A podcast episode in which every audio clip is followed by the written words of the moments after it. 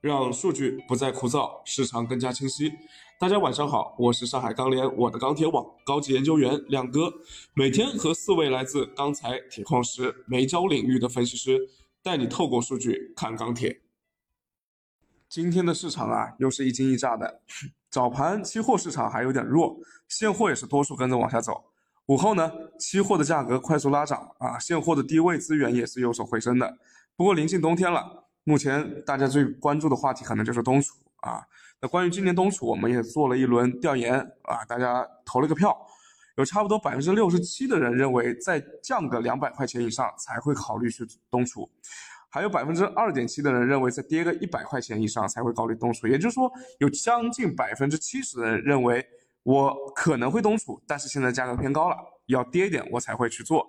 那还有剩下百分之三十人觉得说呢，今年我干压根就不考虑冬储了。那么从我们了解的这么一个情况来看呢，短期还有什么值得关注的事情啊？我们来咨询一下 MySteel 建筑钢材分析师吴建华。好的，主持人，正如主持人所说，今天的期货市场呢，基本上是高低开高走啊。那么现货呢也多，呃先弱后强。那么从成交水平来看的话，最近一周的数据呢，也基本上是在二十万吨左右。那么从价格来看的话，最近，呃螺纹钢的一个平均价格呢，也是回到了四千一。呃，以上。那么从十二月以来，这个现货的一个情况来看的话，既有原材料价格的一个驱动，呃，亦有这个基本面的一个支撑。那么同时呢，呃，黑色系的一个期货的话，多个品种也是创了近年来的一个新高。那从冬储来看的话呢，价格方面需求这种淡季的情况下，价格呢也是出现了一个大幅拉涨。那么一方面呢，也抬升了冬储的一个成本。那么贸易商呢，也会被动的去高价拿货。对于钢厂而言的话，原材料价格这么高，那么钢厂是不太愿意跌价的。那么于这样一来的话，市场的压力呢也将逐渐转换到钢厂身上。但钢厂呢也会想方设法的会把这个资源转移，比如给这个贸易商更多的优惠条件保价，或者是增加优惠力度。但与此同时呢，正常冬储的贸易商基本上呢是对于来年价格有一个较好的预期。以现货为例的话，多数市场观点认为回到。呃，去年的一个冬储的水平的话，至少现货可能还要再跌个两百到两百五，那么贸易商呢才会才会考虑到冬储。那么从今年这个原材料价格这么高的情况下呢，预计呃今年的冬储的成本呢应该会高于去年，除非呢成本塌陷，那么否则啊很难回到一个预期水平。但从最近的一个市场情况来看的话，现货呢依然是处在一个相对呃较强的一个这个呃情况。如果年前的价格这么高，那么年后累库累库的这种预期的话，也会拉长。那么春节后库存超预期增加，那么节后风险呢也会比较大。因此呢，短期呢可能还是建议先观望，观望再视这个价格而定，是否考虑需要冬储。谢谢建华。那接下来我们有请热轧分析师张以明来给我们讲讲热轧。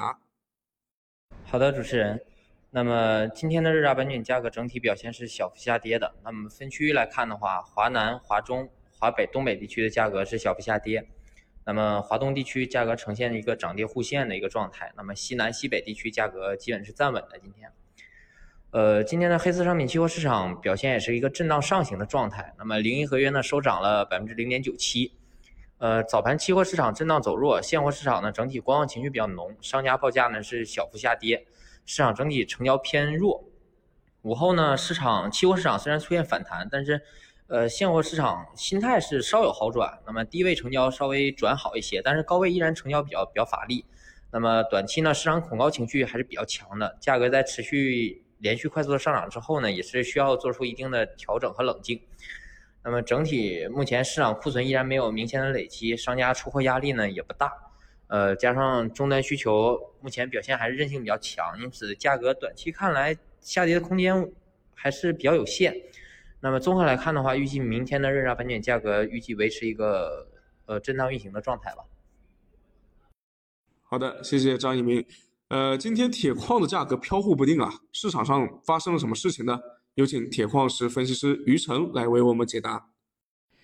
今天上午的时候，整个市场还是延续昨日一个看跌的氛围，所以价格继续小幅回落。不过，随着十一月份宏观数据的公布，尤其是以房地产为首的一些数据啊，相对来说比较利好，所以市场看涨信心也有所提振。不过目前港口资源较为分散，部分中小户还是担心高框架的一个风险问题，因而选择快进快出为主。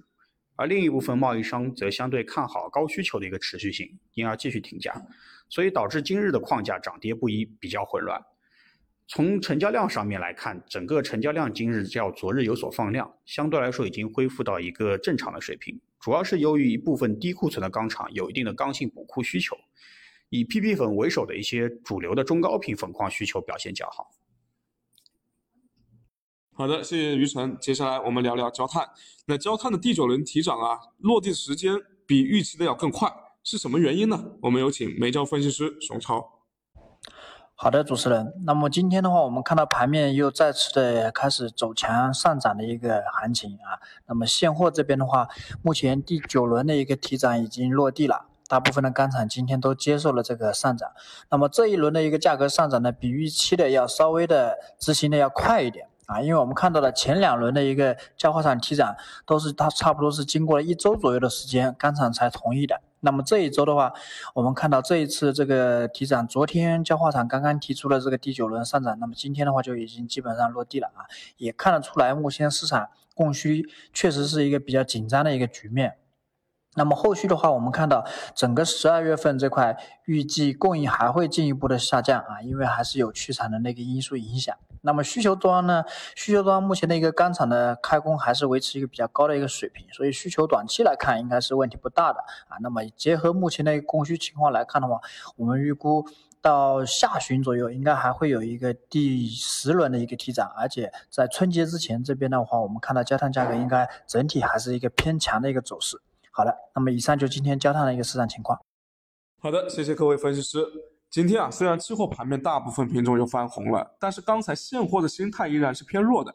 今天我们可以看到啊，螺纹钢、热轧、铁矿石的分析师都表达了这么一个观点，就是现货市场已经到了一个恐高的阶段。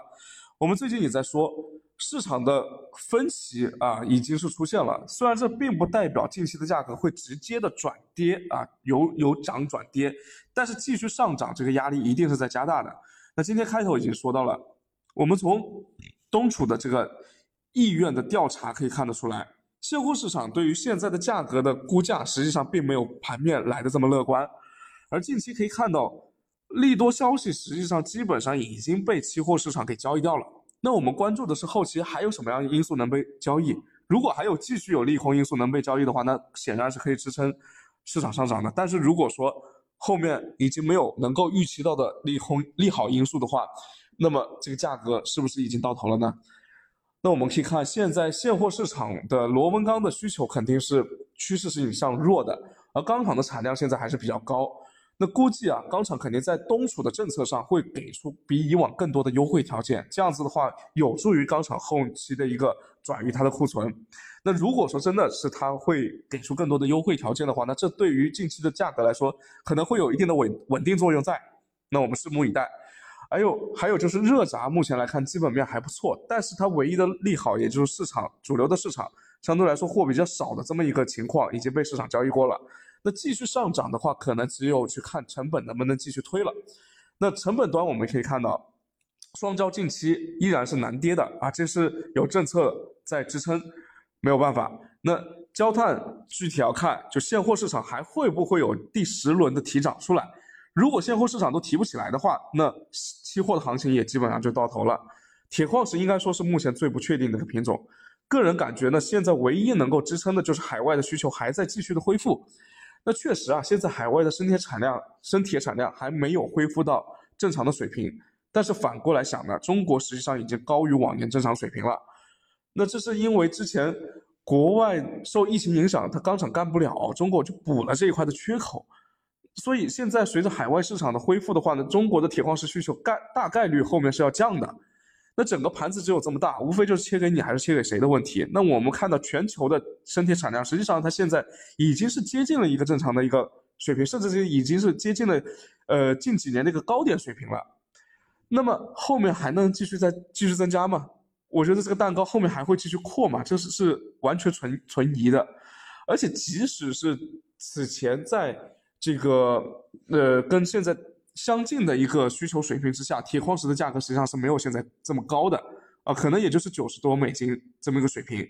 那也就是说，从一个供需平衡，你正常的一个供需平衡的角度来说的话，那全球的产量又是全球的铁矿石产量还是在逐渐增加的。那正常这样子来看的话，这个价格应该是要比往年前期高点的时候要更低一点才对的。而现在澳洲和巴西也没有因为疫情的影响而减产，那么后面还继续推动价格上涨的动力到底在哪？还有没有呢？这个是亮哥需要提醒大家去擦亮眼睛，去保持一个清醒头脑的地方。这就是今天啊亮哥想要说的内容。感谢大家收听，记得周末来参会哦。